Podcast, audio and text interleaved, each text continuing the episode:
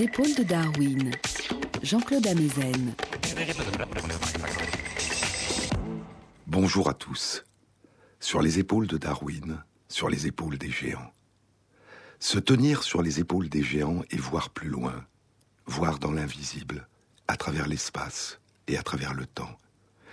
Entrer en résonance avec les autres, partir à la découverte du monde des autres, voyager immobile à travers l'espace et le temps, nous perdre, puis revenir, et renaître plus riche de ce que nous avons vécu. Partager le monde intérieur des autres, ressentir de l'empathie. Cette extraordinaire capacité que nous avons de nous mettre à la place des autres, de vivre en nous ce que vivent les autres, leurs émotions, leurs intentions, leurs attentes, leur détresse, leurs craintes, ressentir du bonheur à la vue du bonheur des autres, ressentir de la tristesse à la vue de leur malheur, et avoir le souci des autres, pouvoir transformer notre empathie en sympathie, en une capacité d'apporter de l'aide aux autres, faire preuve d'altruisme, donner sans attendre une contrepartie, donner une part de ce que nous possédons ou une part de ce que nous pouvons faire pour aider ceux qui en ont besoin, donner de l'affection, donner de la tendresse. Le don est l'un des fondements de la vie des sociétés humaines. Je vous ai dit la semaine dernière que l'existence de liens précoces de tendresse et de jeu entre le petit enfant et sa mère et d'autres adultes semble favoriser le développement de cette capacité à apporter son aide aux autres. Avoir reçu de la tendresse et du réconfort facilite la capacité à en offrir à son tour. La capacité à rendre à d'autres le don que nous avons nous-mêmes reçu, à tisser avec d'autres les mêmes liens que ceux qu'ont tissés avec nous, ceux qui nous ont accueillis au tout début de notre existence et ceux qui nous accueillent plus tard. Personne ne naît une seule fois, dit la romancière et poétesse canadienne Anne Michaels. Personne ne naît une seule fois. Si nous avons de la chance, nous émergerons à nouveau un jour dans les bras d'une autre personne. Avoir connu le réconfort, avoir fait l'expérience du soulagement qu'apporte le réconfort, renforce probablement la certitude que le réconfort apporte du soulagement, que ce qui a été vrai pour nous est aussi vrai pour les autres.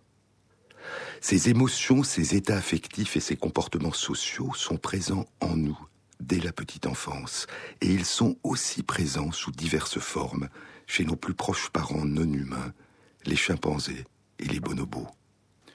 Parce que nos plus proches parents non humains sont à la fois les chimpanzés, agressifs, violents, guerriers et experts en intrigues politiques, et les bonobos, pacifistes, joueurs et hédonistes.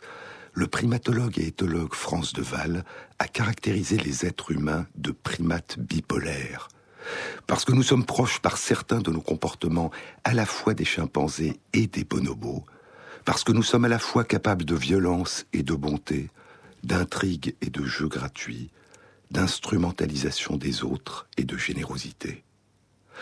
Mais si la plupart des comportements des collectivités de chimpanzés et de bonobos sont très différents, il y a des comportements qui traduisent le souci de l'autre, l'attention à l'autre, l'empathie, la sympathie, la générosité et l'altruisme, qui sont présents sous des formes différentes et dans des circonstances différentes chez nos deux cousins non humains.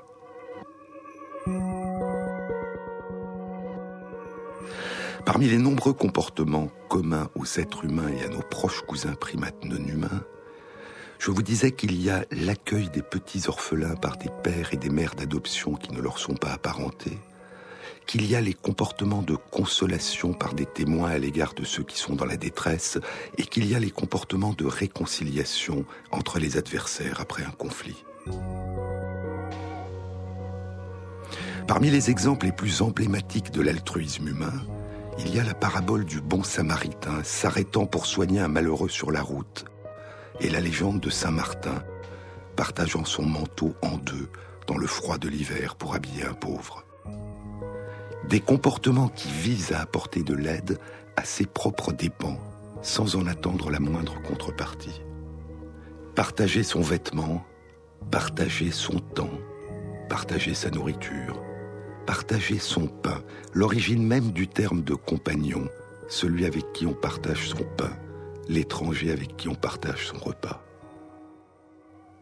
Plusieurs études réalisées au milieu des années 2000 avaient examiné si les chimpanzés avaient ou non tendance à partager leurs repas avec celles et ceux qui n'appartenaient pas à leur famille proche.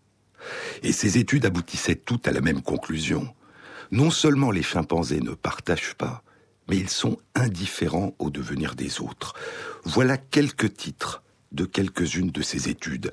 Les chimpanzés sont indifférents au bien-être des membres de leur groupe qui ne leur sont pas apparentés. Ou encore, Qu'est-ce que je peux y gagner? L'égoïsme empêche tout altruisme chez les chimpanzés. Ou encore, les chimpanzés maximisent rationnellement leur propre intérêt. Les chimpanzés fondent uniquement leur choix sur leur gain personnel, sans aucune considération pour les conséquences concernant leurs semblables, concluaient les auteurs de l'une de ces recherches. Et ces études confirmaient que l'altruisme est une particularité humaine, une anomalie, une énorme anomalie dans le monde animal.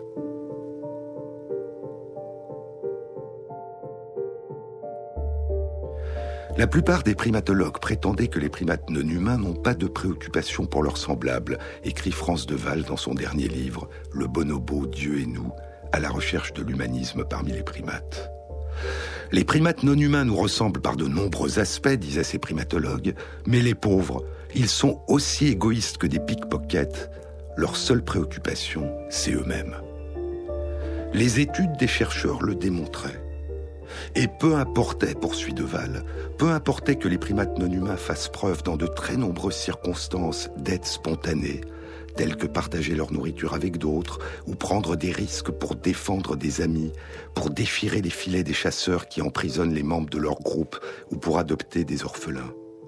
Tout cela est très joli, disait la communauté des chercheurs, mais tant que les primates non humains échouent aux tests que nous avons élaborés pour explorer leur générosité, nous n'en croyons pas un mot. Cette vision négative des primates non humains dura pendant une dizaine d'années, écrit France Deval, jusqu'à ce que mon équipe commence à explorer le comportement des chimpanzés.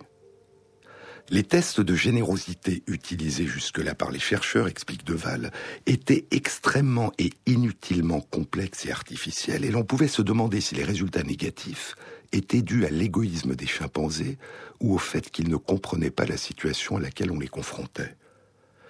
Avec son équipe, Deval décide de modifier les conditions expérimentales de telle manière que les chimpanzés soient réellement impliqués et intéressés par l'expérience. France Deval et son équipe demandent à deux chimpanzés d'entrer dans deux pièces contiguës, séparées par un grillage. L'un des deux chimpanzés a accès à une table qui contient des jetons de deux couleurs, la moitié sont verts, l'autre moitié est rouge. Quelle que soit la couleur du jeton, verte ou rouge, le chimpanzé qui prend le jeton reçoit une récompense, un fruit. Mais si le jeton choisi est le rouge, seul celui qui l'a choisi reçoit la récompense, alors que si le jeton est vert, son voisin recevra aussi la même récompense. Les chercheurs ont enveloppé le fruit dans du papier métallique pour que chacun des deux chimpanzés puisse entendre que son voisin a reçu quelque chose en raison du bruit qu'il fait en dépliant le papier métallique. Dès que le chimpanzé a compris les conséquences de son choix d'un jeton de couleur rouge ou verte, il choisit dans deux tiers des cas la couleur qui donne une récompense à son voisin. Mais plus son voisin réclame bruyamment un partage, et moins le chimpanzé qui choisit la couleur du jeton a tendance à lui donner une récompense. Les chimpanzés aiment donner, mais ils n'aiment pas qu'on fasse pression sur eux pour les inciter à donner. Au contraire, quand un chimpanzé était placé seul dans la pièce sans voisin, et que le choix d'une couleur n'avait aucune conséquence, il prenait aussi bien les jetons d'une couleur que de l'autre. Vicky Horner, France Deval et leurs collaborateurs ont testé en tout 21 paires de chimpanzés et les résultats étaient les mêmes qu'il s'agisse de mâles ou de femelles et quel que soit le rang dominant ou pas qu'ils occupaient dans le groupe. L'étude a été publiée il y a deux ans, en 2011, dans les comptes rendus de l'Académie des sciences des États-Unis. Et certains économistes, dit France Deval, ont critiqué les conclusions de l'étude. L'un a écrit que puisque cette générosité, cette prise en compte du désir de l'autre ne coûtait rien aux chimpanzés, il ne s'agissait pas véritablement d'altruisme.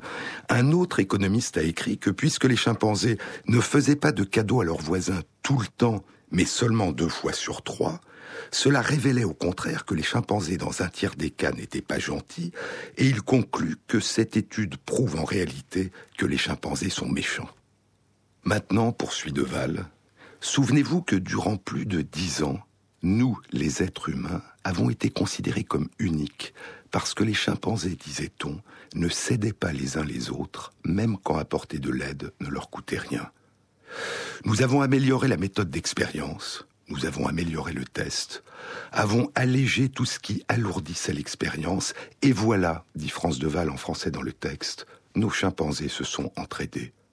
Mais pour certains, ces données sont difficiles à accepter. Un an plus tard, en 2012, une autre étude publiée dans les comptes rendus de l'Académie des sciences des États-Unis allait non seulement confirmer la propension des chimpanzés à s'entraider, mais aussi révéler le soin qu'ils mettent à apporter l'aide la plus appropriée aux besoins des autres. Sur les épaules de Darwin, Jean-Claude Amezen, sur France Inter. Danser, nous dansons souvent au bord du cratère, sur un volcan. À quoi sert notre venue? Oh, danser, danser, tout est perdu.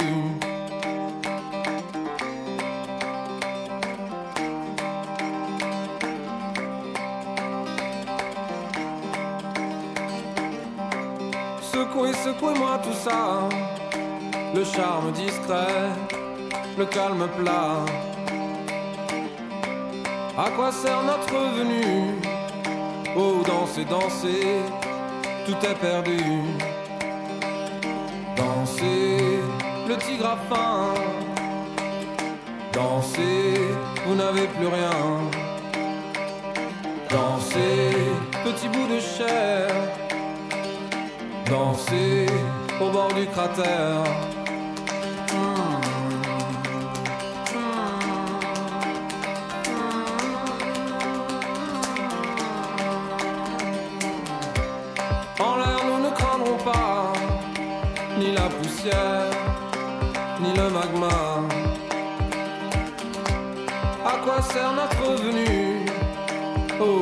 Danser, danser, tout est perdu.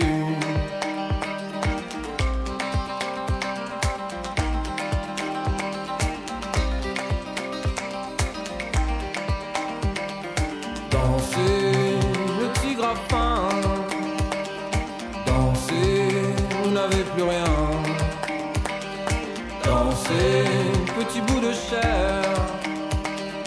Dansez au bord du cratère.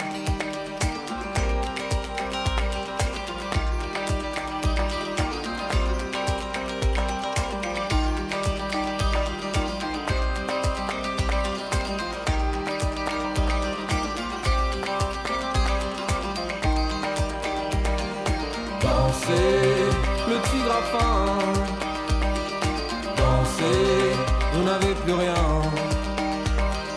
Dansez, petit bout de chair. Dansez au bord du cratère.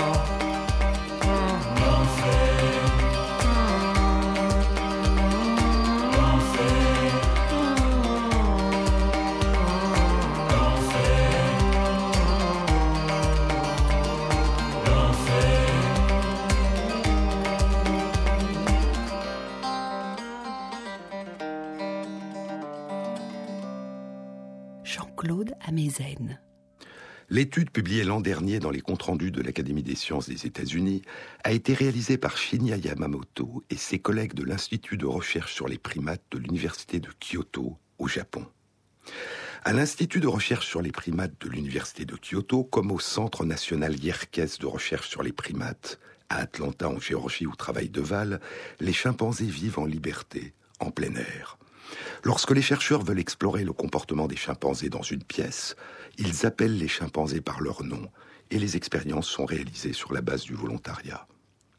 L'expérience publiée par Shinya Yamamoto et ses collègues était la suivante. Un chimpanzé est dans une pièce en présence d'une boîte de jus d'orange. Dans un cas, la boîte est fixée au mur et a sur son couvercle un petit trou. Pour boire le jus d'orange, il faut disposer d'une paille. Dans l'autre cas, le couvercle de la boîte est ouvert, mais la boîte est située dans une pièce adjacente, séparée par un trou suffisamment large pour laisser passer la boîte, mais trop petit pour que le chimpanzé puisse y accéder. Pour boire le jus d'orange, il faut que le chimpanzé dispose d'un râteau qui permet de faire entrer la boîte dans sa pièce. Dans une pièce voisine de la sienne, il y a un autre chimpanzé qui dispose sur une table d'une caisse contenant sept outils. Une paille, un râteau, une corde, une chaîne, une brosse, une ceinture et un tuyau. Entre les deux pièces, il y a une cloison transparente, les deux chimpanzés peuvent se voir, et il y a un guichet situé à plus d'un mètre de hauteur par lequel chaque chimpanzé peut passer un bras. Le chimpanzé qui est confronté au problème et a besoin soit d'une paille, soit d'un râteau, demande le plus souvent de l'aide à son voisin, il tend le bras à travers le guichet. Et son voisin, le plus souvent, lui tend dès la première fois l'outil dont il a besoin, soit la paille, soit le râteau. Si le voisin ne lui demande rien, en général, il ne lui donne aucun outil. Pour confirmer que c'est bien parce qu'il voit le problème auquel est confronté son voisin que le chimpanzé comprend de quelle aide particulière il a besoin, et que ce n'est pas celui qui a besoin d'aide qui lui expliquerait par sa voix, dans son langage, de quel outil il a besoin, les chercheurs ont réalisé la même expérience avec une différence. La cloison qui séparait les deux pièces était opaque. Dans ce cas, les chimpanzés qui disposent de la boîte à outils en donnent un au chimpanzé qui tend le bras à travers le guichet, mais ils donnent au hasard soit une paille, soit un râteau. Ils ne savent pas de quoi a besoin leur voisin. Sauf l'un des dix chimpanzés, le jeune Ayumu. Le jeune Ayumu se dresse sur la pointe des pieds regarde à travers le guichet son voisin pour comprendre à quel problème il est confronté et il lui donne alors l'outil dont il a besoin. Les chercheurs proposent donc deux conclusions à leur étude. La première est que dans ces circonstances du moins, les chimpanzés n'ont tendance à apporter de l'aide que lorsqu'un autre chimpanzé leur demande cette aide. La deuxième conclusion est que les chimpanzés sont capables de se mettre à la place des autres, non seulement en réalisant qu'ils ont besoin d'aide, mais aussi en comprenant de quelle aide particulière les autres ont besoin. Mais y a-t-il des différences entre le comportement altruiste des chimpanzés et celui des bonobos? Je vous ai dit la semaine dernière que c'est seulement il y a un peu plus de 80 ans, en 1929, que les bonobos ont été identifiés et distingués des chimpanzés. Ils ont d'abord été considérés comme une sous-espèce de chimpanzés, avant d'être reconnus comme une espèce à part entière. Et ce n'est qu'il y a un an, en 2012, que l'ADN, le génome d'une bonobo, a été séquencé après celui du chimpanzé et de plus lointains cousins, l'orang-outan et le gorille. Les études comparatives de l'ADN humain et de l'ADN de nos deux plus proches cousins non humains suggèrent que les derniers ancêtres communs que nous partageons avec les chimpanzés et les bonobos vivaient en Afrique il y a un peu plus de 5 à 7 millions d'années. Il y a 5 à 7 millions d'années, nos ancêtres se sont séparés des ancêtres communs aux chimpanzés et aux bonobos. Puis les ancêtres des bonobos semblent avoir été brutalement séparés des ancêtres des chimpanzés il y a 2 millions d'années par le fleuve Congo. Alors que les chimpanzés vivent aujourd'hui dans de nombreuses régions d'Afrique équatoriale, les bonobos vivent uniquement au sud du fleuve Congo, dans la République démocratique du Congo, et leur population est très réduite. Je vous disais que le comportement des bonobos est très différent de celui des chimpanzés. Les communautés de chimpanzés sont dirigées par des mâles dominants. Les conflits entre mâles sont réglés par des agressions et des intrigues et des alliances changeantes. Et les mâles coopèrent pour défendre leur territoire et pour attaquer parfois très violemment, voire massacrer, d'autres communautés de chimpanzés. Au contraire, les bonobos sont pacifiques, leurs communautés sont peu hiérarchisées, habituellement dirigées par des femelles, et il n'y a jamais eu aucune indication qu'il ait existé des guerres entre communautés de bonobos.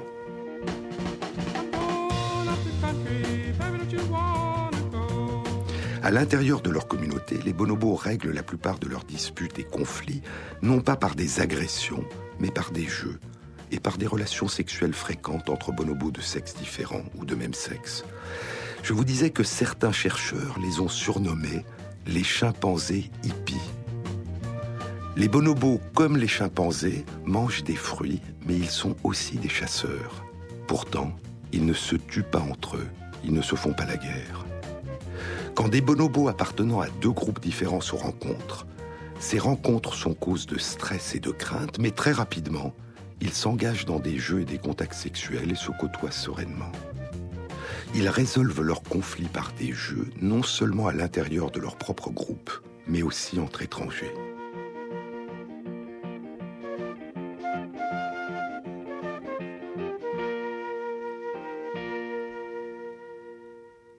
Il y a trois ans, en 2010, une étude était publiée dans Current Biology par deux chercheurs du département de biologie évolutionniste humaine de l'université Harvard et un chercheur du département d'anthropologie évolutionniste et du centre de neurosciences de l'université Duke aux États-Unis. Les chercheurs avaient comparé les comportements de chimpanzés vivant dans le sanctuaire Chipunga dans la République du Congo, et de bonobos vivant dans le sanctuaire Lolaya Bonobo et les Amis des Bonobos de Kinshasa, de la République démocratique du Congo. L'étude incluait 30 chimpanzés âgés de 4 à 19 ans et 24 bonobos âgés de 4 ans à 23 ans. L'expérience a consisté à répartir les chimpanzés en 15 paires et les bonobos en 12 paires d'âge semblables, chaque paire étant composée soit de deux mâles, soit de deux femelles, soit d'un mâle et une femelle. À chaque fois, les deux chimpanzés ou les deux bonobos étaient conduits dans une pièce où de la nourriture avait été déposée. La nourriture était soit disposée en deux endroits différents, chacun pouvant y avoir accès séparément, ou à un même endroit, il fallait réellement partager la nourriture. Et l'expérience était répétée neuf fois durant trois jours, avec chacune des quinze paires de chimpanzés et des douze paires de bonobos. L'étude indique que la réticence des chimpanzés à laisser l'autre manger sa nourriture sans tenter de la prendre quand elle est disposée à deux endroits différents de la même pièce, et la réticence encore plus grande à partager la nourriture avec l'autre quand elle est placée à un seul endroit, augmente significativement avec l'âge des chimpanzés, alors que ce n'est pas le cas pour les bonobos. Les jeunes chimpanzés partagent autant que les jeunes bonobos, mais les chimpanzés adultes partagent moins. Au contraire, les bonobos adultes continuent à partager autant que les jeunes. Les jeunes chimpanzés et les jeunes bonobos jouent beaucoup pendant qu'ils se nourrissent. Les chimpanzés adultes ne jouent pas en mangeant, alors que les bonobos adultes continuent de jouer en mangeant. Parce que les bonobos conservent à l'âge adulte certaines autres caractéristiques juvéniles, à la fois physiques, leur cou gracile et leurs fines mains que Deval appelle des mains de pianiste, et parce qu'ils conservent à l'âge adulte d'autres comportements juvéniles, les chercheurs proposent que la néoténie, le degré d'immaturité à la naissance et la durée de la période de jeunesse qui précède le passage à l'âge adulte, qui est une des caractéristiques de l'espèce humaine, serait plus prononcée chez les bonobos chez les chimpanzés. Une certaine persistance à l'âge adulte de certaines caractéristiques de l'enfance pourrait être l'une des explications de la persistance des comportements de jeu et des partages chez les bonobos adultes. Il y a d'autres explications possibles, mais ce qu'indique cette étude, c'est que les bonobos demeureraient tout au long de leur existence plus enclins au partage, comme ils demeurent plus enclins au jeu, aux relations pacifiques. Jusqu'à quel point les bonobos sont-ils réellement enclins à partager leur repas quotidien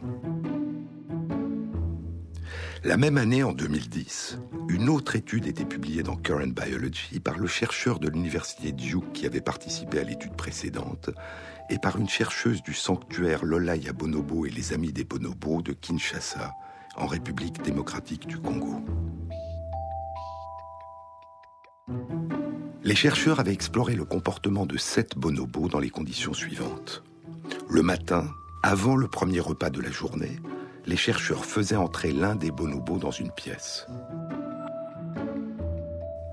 De part et d'autre de cette pièce centrale, il y avait deux pièces, séparées de la pièce centrale par deux portes, qui ne montaient pas jusqu'au plafond. Ces portes étaient fermées par un loquet de bois qui ne pouvait être ouvert que d'un côté, elle ne pouvait être ouverte que du côté de la pièce centrale. Dans l'une des deux pièces adjacentes, à droite ou à gauche, il y avait un autre bonobo qui n'était pas apparenté au bonobo qui venait d'entrer dans la pièce centrale et qui, dans la moitié des cas, faisait partie d'un autre groupe de bonobos de la réserve naturelle. Dans la pièce centrale, les chercheurs apportaient de la nourriture, des fruits, très appréciés par les bonobos. Au lieu de déguster seul son repas, l'occupant de la pièce principale, avant de commencer à manger, ouvrait dans l'immense majorité des cas la porte qui permettait à son voisin d'entrer dans la pièce et partager avec lui son repas. Il ouvrait très rarement la porte qui donnait dans la pièce vide. Et il laissait son voisin manger sans manifester de signes d'agressivité ou de frustration.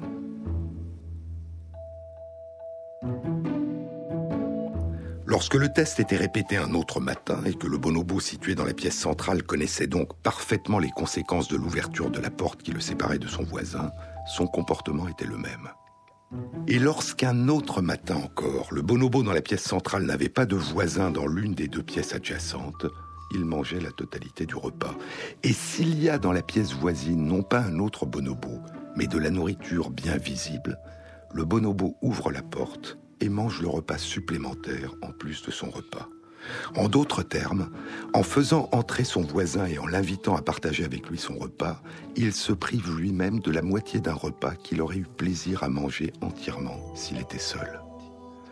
Et ainsi, donner la moitié de son repas à un membre non apparenté de la communauté ou à un étranger d'une autre communauté, faire un compagnon d'un étranger, est un comportement qui semble habituel et naturel chez nos proches cousins non humains.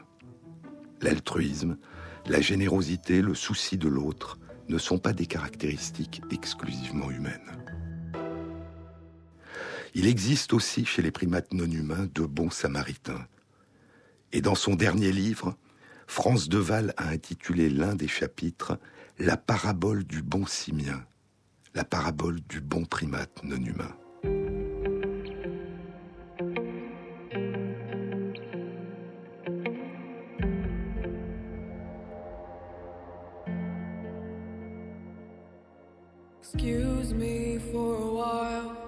While I'm wide eyed and I'm so down caught in the middle. I've excused you for a while while I'm wide eyed and I'm so down caught in the middle.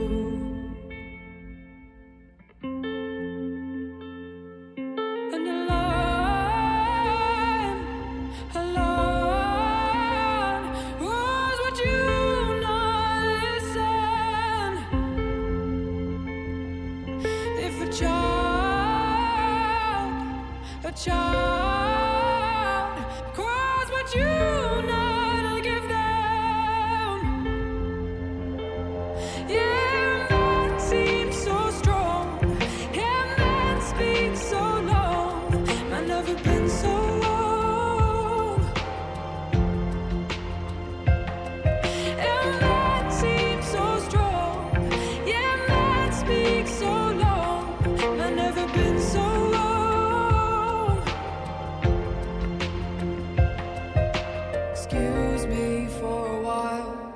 Turn a blind eye with a stare caught right in the middle.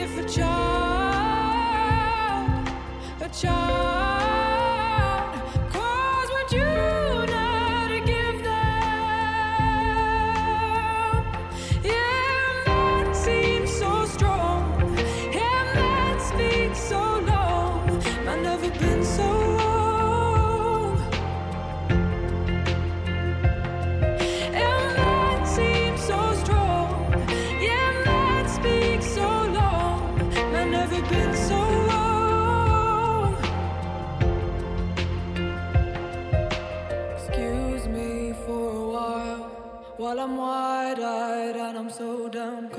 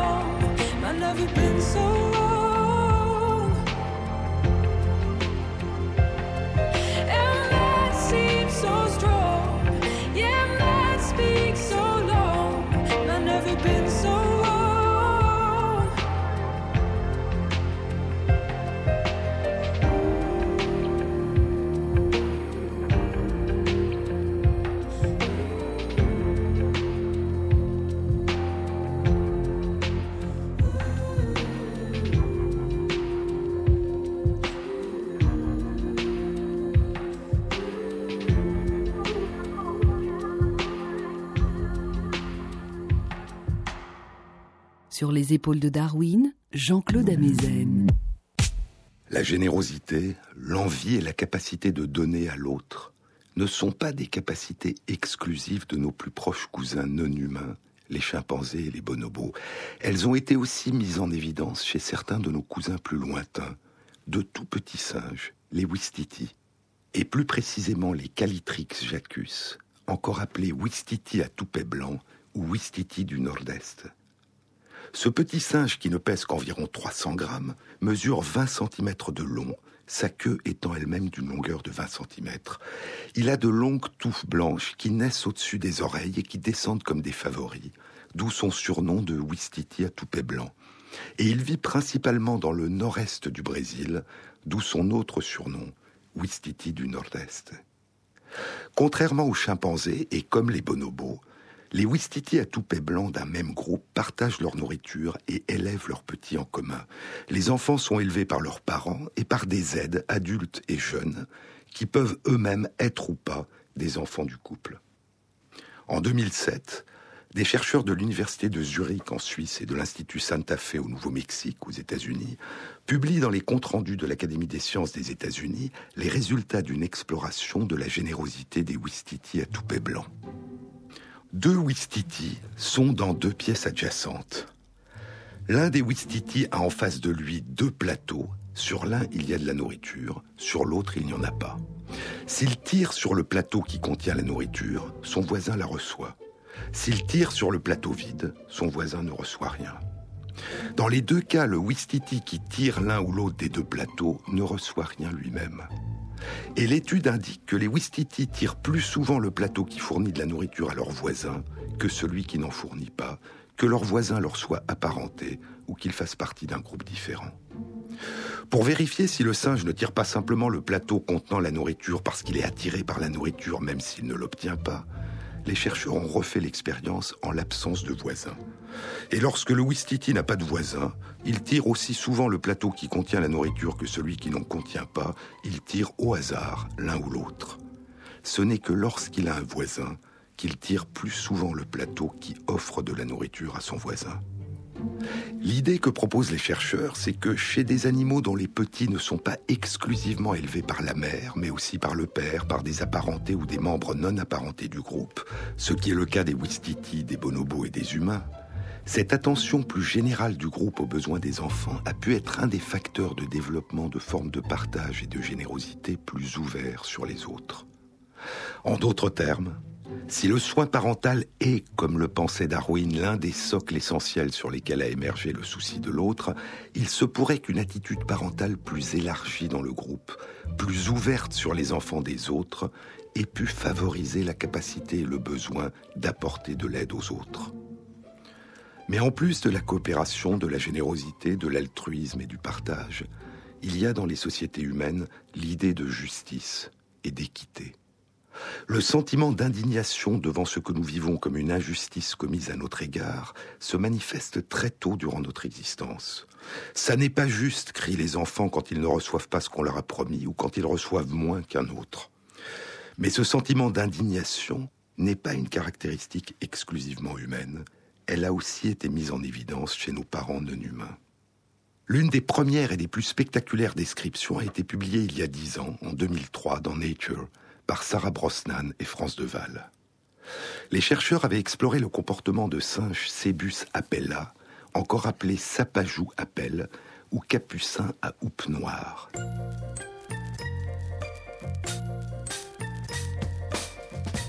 Les capucins à houppe noire vivent en Amérique du Sud.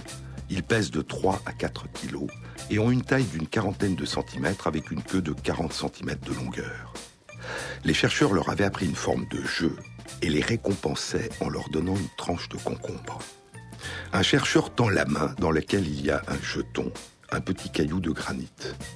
Si le capucin prend le jeton en moins d'une minute, puis le rend au chercheur, il reçoit une tranche de concombre. S'il jette le jeton ou ne le repose pas dans la main du chercheur, il ne reçoit pas la tranche de concombre. Les capucins réalisent cet échange de jetons très rapidement, en 5 secondes en moyenne. Puis les chercheurs ont séparé des singes capucins par groupe de deux. Deux singes sont dans une pièce séparée par un grillage. L'un des deux singes échange un jeton avec le chercheur et reçoit la récompense, la tranche de concombre. Puis c'est au tour de l'autre singe, et ainsi de suite. Tout se passe bien. Une autre condition expérimentale a consisté alors à donner sa récompense habituelle, une tranche de concombre à l'un des deux singes qui échange le jeton avec le chercheur, et à donner à l'autre singe pour le même échange de jetons une récompense beaucoup plus appréciée, du raisin. Le capucin qui voit son voisin recevoir du raisin refuse de poursuivre l'échange avec le chercheur. Soit il refuse de prendre le jeton, soit il refuse la récompense, la tranche de concombre, qu'il appréciait jusque-là. Il préfère se priver de la récompense plutôt que d'accepter cette injustice. Il exprime aussi souvent son mécontentement, sa protestation, sa révolte, en lançant violemment la tranche de concombre ou le jeton sur le chercheur, et en criant et en trépignant et cette révolte se produit dans environ la moitié des cas. Si le chercheur donne du raisin à un singe sans même qu'il y ait eu échange de jetons, la révolte de son voisin contre le chercheur est encore plus visible et se produit dans environ 80% des cas. Non seulement son voisin reçoit une meilleure récompense pour une même tâche, mais en plus il la reçoit sans même avoir accompli la tâche, une double inégalité de traitement. Les singes en veulent au chercheur. Mais, dit Sarah Brosnan, une fois l'expérience terminée, les singes n'en veulent pas à leur voisin qui a reçu une récompense indue. Et l'étude suggère une autre donnée. Seuls les capucins femelles semblent révoltés par ce traitement inégal. Les mâles semblent relativement indifférents. Peut-être, proposent les chercheurs, les capucins femelles se préoccupent plus que les mâles de la nourriture et de sa répartition équitable dans le groupe. Mais l'interprétation de cette étude a fait débat. Était-ce réellement parce qu'ils ne supporteraient pas cette injustice, le fait qu'à travail égal d'autres reçoivent un salaire beaucoup plus élevé que les capucins se révoltent, ou ne serait-ce pas plus simplement qu'ils font pression sur les chercheurs pour obtenir le meilleur salaire dont ils ont découvert l'existence? L'année suivante, Sarah Brosnan et France Deval apportent un élément complémentaire de réponse. L'expérience est la suivante. Un singe capucin, seul, sans voisin, réalise l'échange de jetons avec un chercheur et reçoit sa récompense habituelle, une tranche de concombre. Le chercheur qui lui donne la tranche de concombre a placé bien visible sur une chaise une grappe de raisin qu'il ne donne pas au singe. Il y a donc une meilleure récompense disponible, mais personne ne la reçoit. Dans ce cas, les singes refusent beaucoup moins souvent l'échange et le refus devient de plus en plus rare à mesure que l'expérience est répétée. Au contraire, lorsqu'un singe voit son voisin recevoir une meilleure récompense pour la même tâche, voire sans avoir effectué la tâche, sa révolte fréquente et violente augmente à mesure que l'expérience est répétée. Cette révolte n'est donc pas simplement une pression exercée sur les chercheurs pour que la meilleure récompense disponible leur soit donnée, il s'agit avant tout d'une révolte contre un traitement inéquitable par rapport à la manière dont leurs semblables sont récompensés pour le même effort et le même résultat. Le titre de l'article publié dans Nature par Sarah Brosnan et France Deval était Les singes refusent un salaire inégal. L'idée qu'un même travail doit correspondre à un même salaire est une notion qui prévaut aussi en dehors de l'humanité et dont les racines sont probablement très anciennes.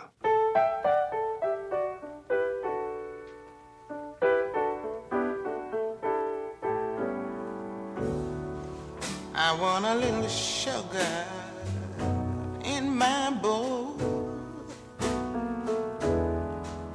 I want a little sweetness down in my soul.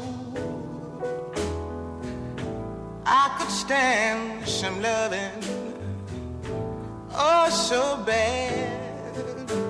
I feel so funny. I feel so sad. I want a little steam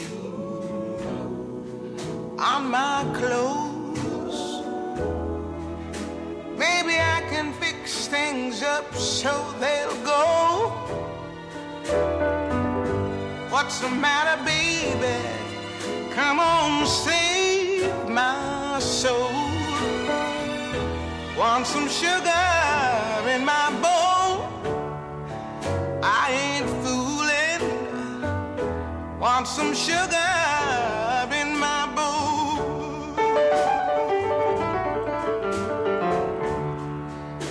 Want a little sugar in my bowl?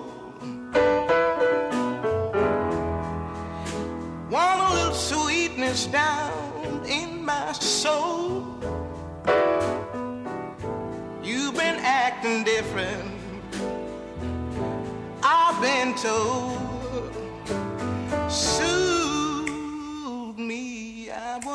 Some sugar in my bowl.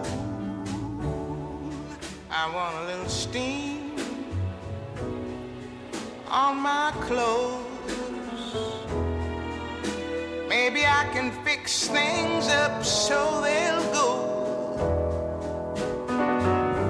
What's the matter, Daddy? Come on, save my soul. I want some sugar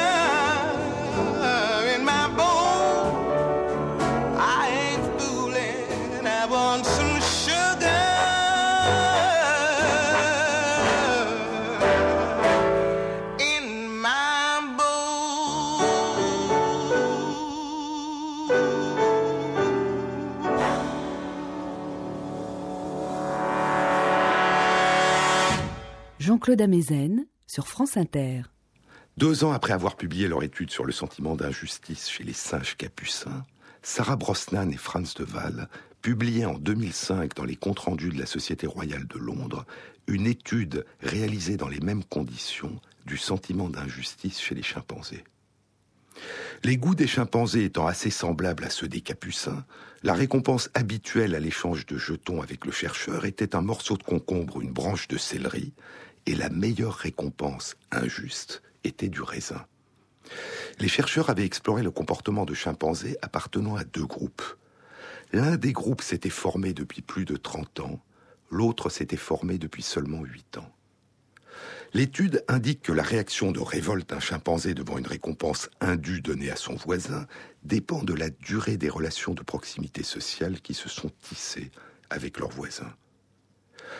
Comme les singes capucins à houppe noire, les chimpanzés qui appartenaient à un groupe qui s'était formé depuis huit ans manifestaient leur révolte lorsque leurs voisins du même groupe recevaient une récompense meilleure que la leur après avoir accompli la même tâche. En revanche, des chimpanzés qui appartenaient à un groupe qui s'était formé depuis plus de 30 ans ne réagissaient pas lorsque leurs voisins du même groupe recevaient une meilleure récompense qu'eux.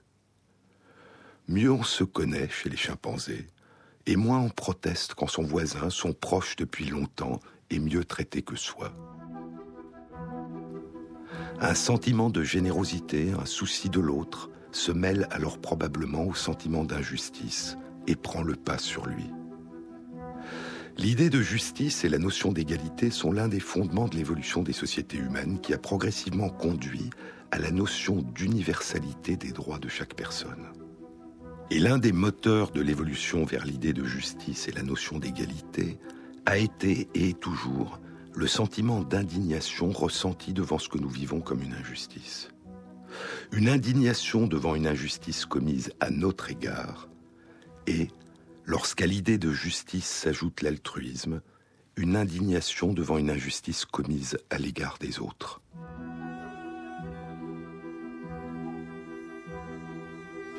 Ce sentiment d'indignation d'une victime devant une injustice commise à son égard, devant un traitement non équitable par rapport à la manière dont d'autres sont traités, est probablement l'un des premiers mouvements qui fait émerger au début de notre existence la notion d'équité, de traitement équitable ou non. Sarah Brosnan poursuit aujourd'hui ses recherches au département de psychologie et de philosophie de l'Institut des neurosciences à l'Université de l'État de Géorgie, à Atlanta. Dans une synthèse publiée il y a moins de six mois, en juin 2013, dans les comptes rendus de l'Académie des sciences des États-Unis, elle rappelle que l'existence d'une protestation lors d'un traitement inéquitable à leur égard a aujourd'hui été explorée chez des animaux appartenant à 14 espèces différentes, dont 10 espèces différentes de primates non humains. Dans les conditions toujours artificielles où sont réalisées les expériences, certains primates comme les chimpanzés, les macaques et les gorilles protestent, d'autres comme les orang-outans, ne protestent pas. Ces réactions ou absence de réaction de protestation sont-elles liées au degré de coopération et de richesse de vie sociale de ces différents primates? Ceux qui ont le plus l'habitude de coopérer étant les plus sensibles au traitement inéquitable On ne le sait pas. Mais étrangement, les chercheurs n'ont pas exploré ou ont à peine commencé à explorer chez les primates non humains la dimension la plus altruiste du sentiment d'injustice le sentiment d'injustice lorsque c'est un autre ou une autre qui est victime d'un traitement inéquitable. Et il est probable que c'est parce que la plupart des chercheurs pensaient que la protestation qui naît d'un sentiment d'injustice quand c'est un autre ou une autre qui est lésé est un comportement exclusivement humain, que de tels comportements n'ont pas été recherchés chez nos proches cousins non humains. La justice dans les sociétés humaines ne dépend pas uniquement d'un souci d'équité et d'honnêteté dans les relations entre les personnes. La justice est aussi fondée sur la délégation de la résolution des conflits à une ou plusieurs personnes qui sont considérées comme impartiales. Est-ce que des comportements semblables existent aussi chez nos cousins non humains Le seul comportement qui y ressemble, qui a été mis en évidence à ce jour par les études de Franz de Waal et de ses collègues, est le suivant. Chez les macaques et chez les chimpanzés, les mâles dominants s'interposent lors des conflits violents et séparent les adversaires. Lorsque les chercheurs ont retiré pendant un temps de groupes de macaques les mâles dominants, les conflits violents se sont multipliés. Chez les chimpanzés, les mâles dominants prennent la défense du perdant, se battant à ses côtés, prenant des risques pour faire cesser le conflit. Et il ne s'agit sans doute pas tant de justice que de protection du plus faible, du plus vulnérable.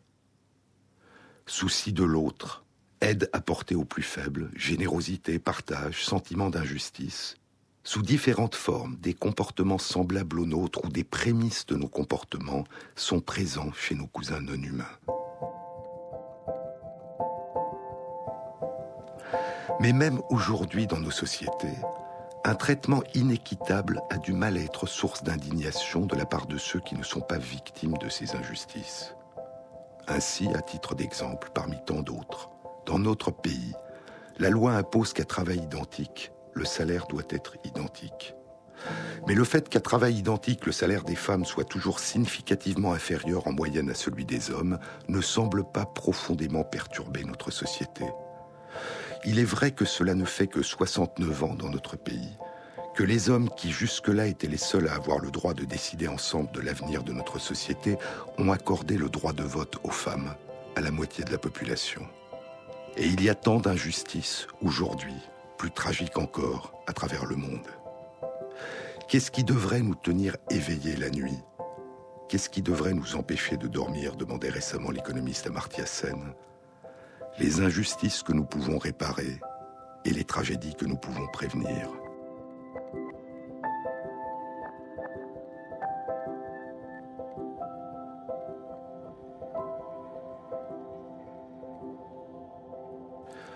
Dans son avant-dernier livre, L'idée de justice, Amartya Sen souligne le fait que le sentiment d'indignation devant les injustices est le premier moteur vers l'élaboration d'une société plus juste, plus respectueuse des droits de chacune et de chacun.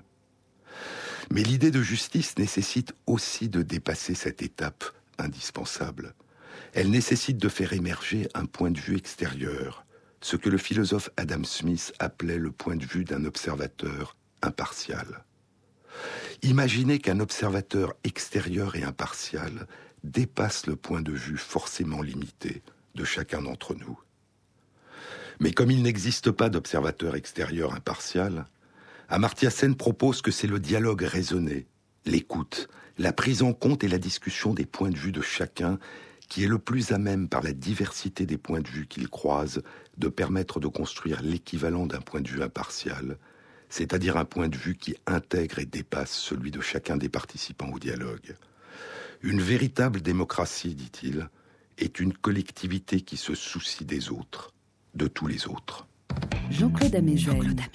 Sur les épaules de Darwin. Une annonce. La prochaine rencontre transdisciplinaire du Centre d'études du vivant dans la série Les battements du temps aura lieu le mardi 10 décembre de 19h à 21h à l'Université Paris Diderot. Elle sera animée par le physicien Marc Lachiaiseray et aura pour thème Voyager dans le temps. Vous trouverez toutes les informations sur la page de l'émission sur le site franceinter.fr.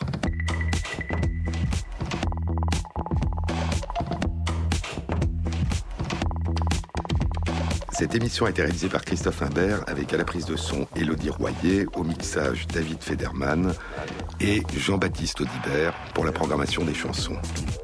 Et merci à Christophe Magère qui intègre sur la page de l'émission, sur le site franceinter.fr, les références aux articles scientifiques et aux livres dont je vous ai parlé. Bon week-end à tous. Le week-end prochain, France Inter fête ses 50 ans. Il n'y aura pas d'émission sur les épaules de Darwin samedi prochain, mais je vous retrouverai dimanche matin à l'occasion des 50 ans de France Inter au théâtre de l'Odéon et sur l'antenne à partir de 9h.